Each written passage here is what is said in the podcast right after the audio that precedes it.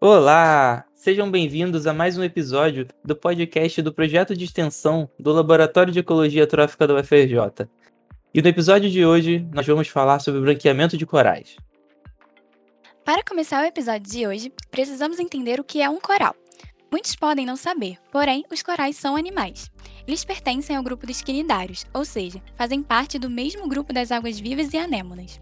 Os quinidários podem ter forma de pólipos ou de medusas, e a forma dos corais é a de pólipo, enquanto das águas vivas é a forma de medusa. Eles têm uma característica especial, que é a associação de simbiose com algas microscópicas chamadas zooxantelas, que dão uma coloração para o coral.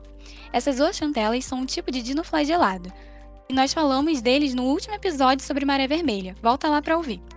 Esta associação entre as espécies de corais e os dinoflagelados simbiontes oferece benefícios tanto para os corais quanto para a zooxantela.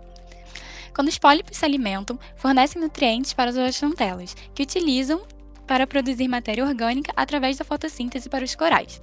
Desta forma, os corais conseguem obter alimento tanto capturando presas como pela fotossíntese realizada pelos zooxantelas simbiontes.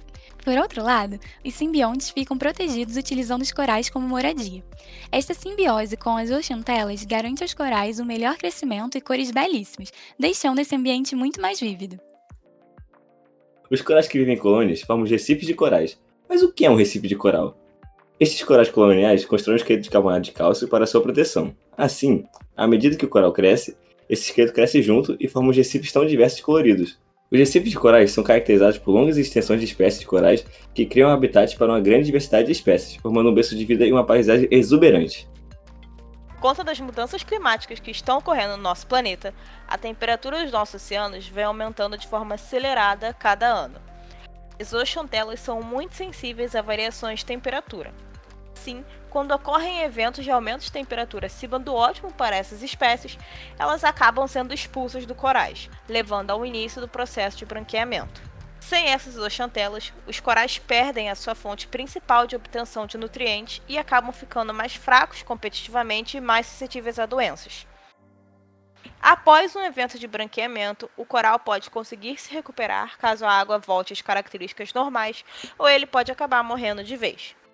Além disso, o aquecimento das águas não é o único vilão do branqueamento. A poluição do oceano, exposição solar em recifes mais rasos e os horários de maré baixa também podem levar a um evento de branqueamento. Outro grande vilão para os corais é o fenômeno de acidificação dos oceanos.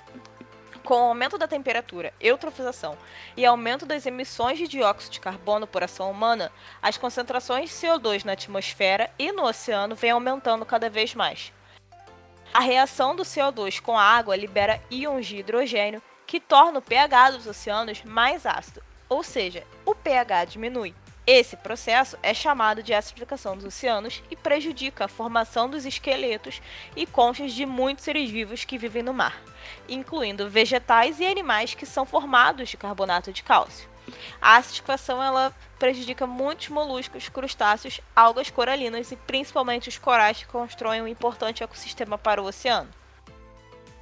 A morte dos corais acarreta uma grande perda de biodiversidade, já que os corais constroem um ecossistema que atrai inúmeras espécies que se alimentam deles ou da vasta diversidade de espécies que os utilizam como abrigo. Corais, por armazenarem tanto carbonato de cálcio em sua estrutura, também são fundamentais em estocar carbono.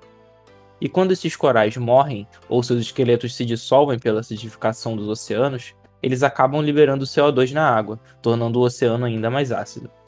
A morte massiva de corais pode causar a perda de uma função importante do oceano, que é o sequestro do carbono. Ao invés disso, o oceano pode começar a emitir carbono para a atmosfera. Infelizmente, os eventos de branqueamento de corais ao redor do mundo estão ficando mais frequentes. Segundo o boletim da Sociedade Meteorológica Americana, entre os anos de 2014 e 2017, 75% dos recifes de corais tropicais sofreram estresse devido a altas temperaturas no oceano e iniciaram um processo de branqueamento, sendo que 30% desses recifes não conseguiram se recuperar e morreram. A preservação dos corais é fundamental para que os oceanos continuem sequestrando o carbono da atmosfera mantendo a diversidade de espécies, oferecendo lazer e turismo, além de ser fonte de subsistência para várias comunidades tradicionais. Se liga, hein? Não podemos correr o risco de perder um ecossistema que oferece tantos serviços tão relevantes para a nossa sobrevivência e ao mesmo tempo é tão sensível a pequenas alterações do habitat por nossa falta de cuidado. E vamos combinar, né? Mergulhar em recifes de corais é irresistível.